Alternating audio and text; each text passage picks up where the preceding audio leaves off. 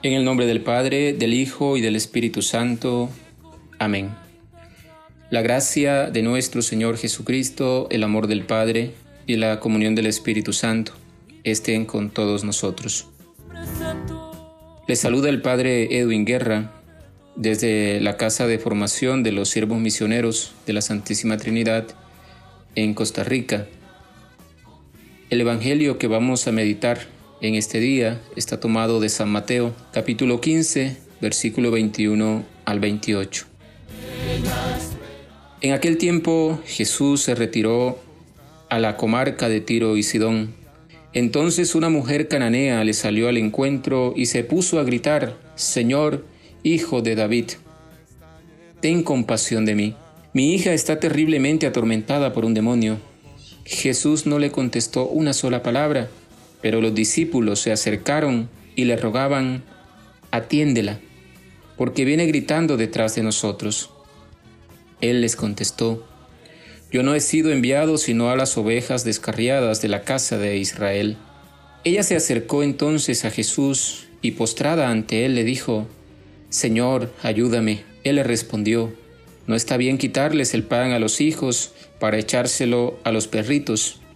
Pero ella replicó, es cierto, Señor, pero también los perritos se comen las migajas que caen de la mesa de sus amos.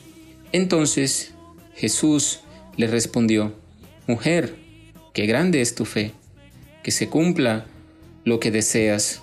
Y en aquel mismo instante quedó curada su hija.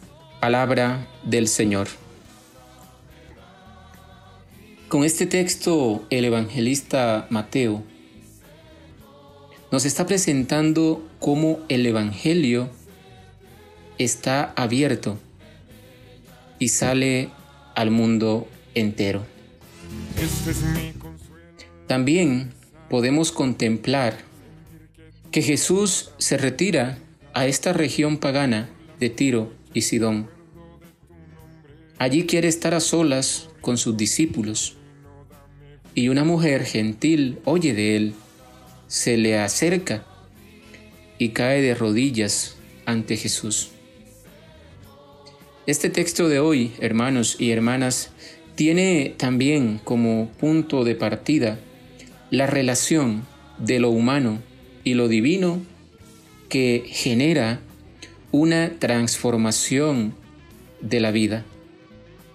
Lo humano representado en esta mujer, y lo divino representado en Jesús. Y vemos también cómo con esta intervención divina se arreglan o reparan las relaciones humanas.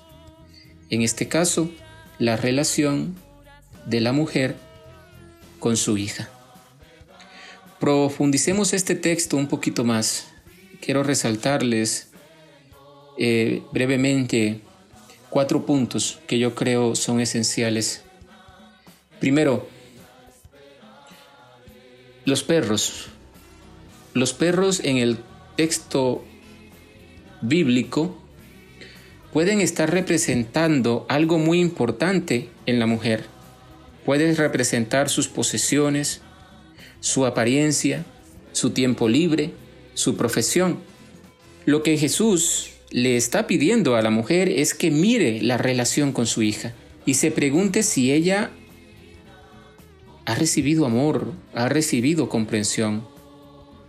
La mujer solo veía que su hija era difícil y por eso acude a Jesús, para que la cure, para que la alivie. Segundo, Jesús invita a la mujer a mirar su propio comportamiento. Tal vez los problemas de su hija tienen que ver con ese comportamiento. Y la madre se da cuenta que Jesús tiene razón, pero no asume toda la culpa y por eso va a decir, es cierto Señor, pero los perritos debajo de la mesa comen las migajas que caen. En pocas palabras está diciendo que ella también tiene derecho a preocuparse de sí misma.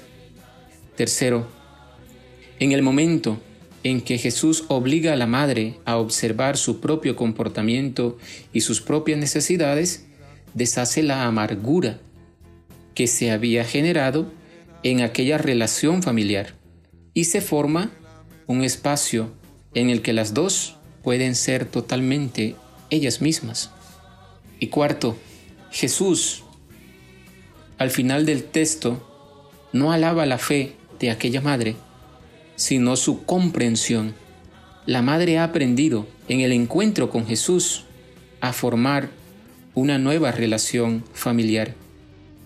Hermanos, hermanas, que también nosotros como cristianos cada día tratemos de tener ese encuentro con Jesús y formemos relaciones sanas que lleven a formar un ambiente de armonía y de paz. Amén. Que la gracia de Dios nos bendiga, que la gracia de Dios nos acompañe. En el nombre del Padre, del Hijo y del Espíritu Santo. Amén. Feliz miércoles para todos.